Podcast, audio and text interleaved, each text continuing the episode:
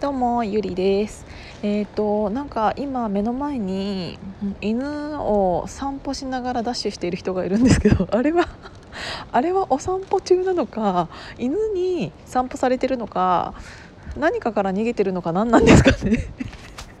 ちょっとよくわからないけど。しかもなんか結構ヒールを履いた女の人だからちょっとなんかあれ何中かなって思ってちょっと面白い面白いことが目の前で行われて。あの今日はね意外と真面目な話というかうんとなんかもう連日連日連夜こんな話で申し訳ないんですけどあのー、本当にね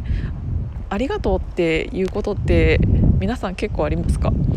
なんかあのサロンに入ってからうんすごくあの人を褒めることがすごく増えたんですよ。私去年の自分の目標が人を褒めるっていうことだったんですけどうんと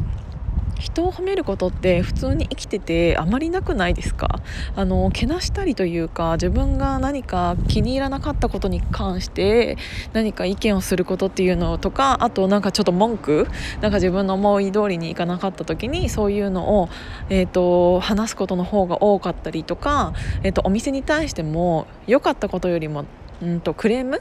ていうものに対して喋ることの方が人間ってすごく多いと思うんですよね。なんだけどあの本当に自分がヒマラヤさんをこれ始めてからあの感じることが人に褒められることもすごく増えたし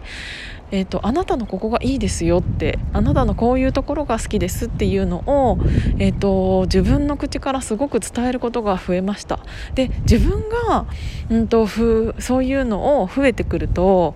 自分も言われることが多くなったから知らないうちに自分は誰かに何かを与えていて私はその人からまた何かをもらっていてっていうすごくいいつながりみたいなものが、えー、とできているなっていうのを感じました、うんと、それがもしかしたら、えーと、SNS というこのちょうど何て言うんだろう電話と SNS の間みたいな感じのこういうパーソナルラジオっていうのが、うん、与えてるものなのかなっていうのはすごく感じました。これ結構風が吹いているけどみんな聞こえるかな？なんかあの当たり前のように普通に生活しているとうんとちょっとでも何て言うんだろうな、えーと、感謝すべきところが当たり前のようになってしまってその言葉っていうのを言えなくなったりとかってすごく私多いなっていうのを、えーと褒めたり褒められたりっていうこの空間があったからこそそういえば普通の生活でこんなに人を褒めたり褒められたりすることっていうのが本当にないなっていうのを自分で思いました。でなんかあの人をうん、人のいいところを見つけて人を褒められるような人間になりたいっていうのが本当に去年の自分の目標だったのができてなかったなっていうのを思って最近話ななんて言うんだろうなんか頭の中でそういうことを考えていたらああ私今年自然とできてたと思って。なんか昔昔っていうか去年の私だったら考えられなかったような努力してもそういうことをができなかったのにもかかわらず自分がこうやってヒマラヤさんで自分の意見を話,、うん、話したり、えーと、することによってそれにそれに、うん、対してのコメントをいただいたりすることが増えてそういうやり取りをすごくしているとうんといろんな人のいろんな意見が聞ける中でうーん何て言うんだろう大切なつながりみたいなものが増えていってで会ってないその目の前にいないからこそその人のことがよくわかるというかその人のいいところが見えてきて近すぎないからこそうん恥ずかしくもなく褒めやすい関係性ができているのかなって思いました。で改めて実感するのが人から褒められるとやっぱりすごく嬉しいし自分が気づかないところをいいって言ってもらえると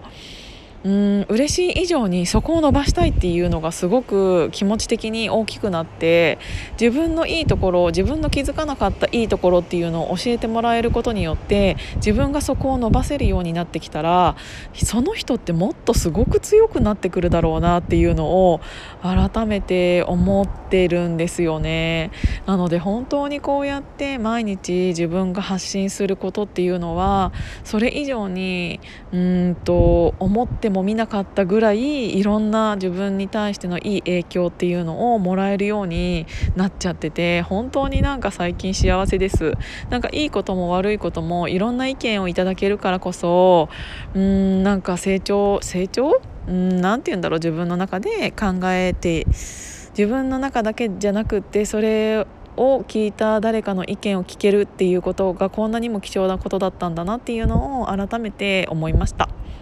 なので、えーと、皆さんもなんかやっぱりアウトプットって大事だよっていうのを私の口からじゃないけどちょっとお伝えしたいなと思って伝えてみました。今日も聞いていただいてありがとうございます。じゃあまたね。